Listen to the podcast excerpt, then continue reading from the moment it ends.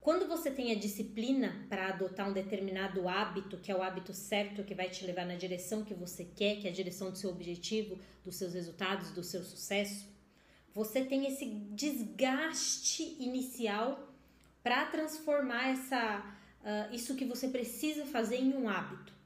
Quando você passa por essa uh, etapa que parece a mais difícil, que é a implementação do hábito, ele por si só, por fazer parte da sua vida, ele começa a trabalhar para você.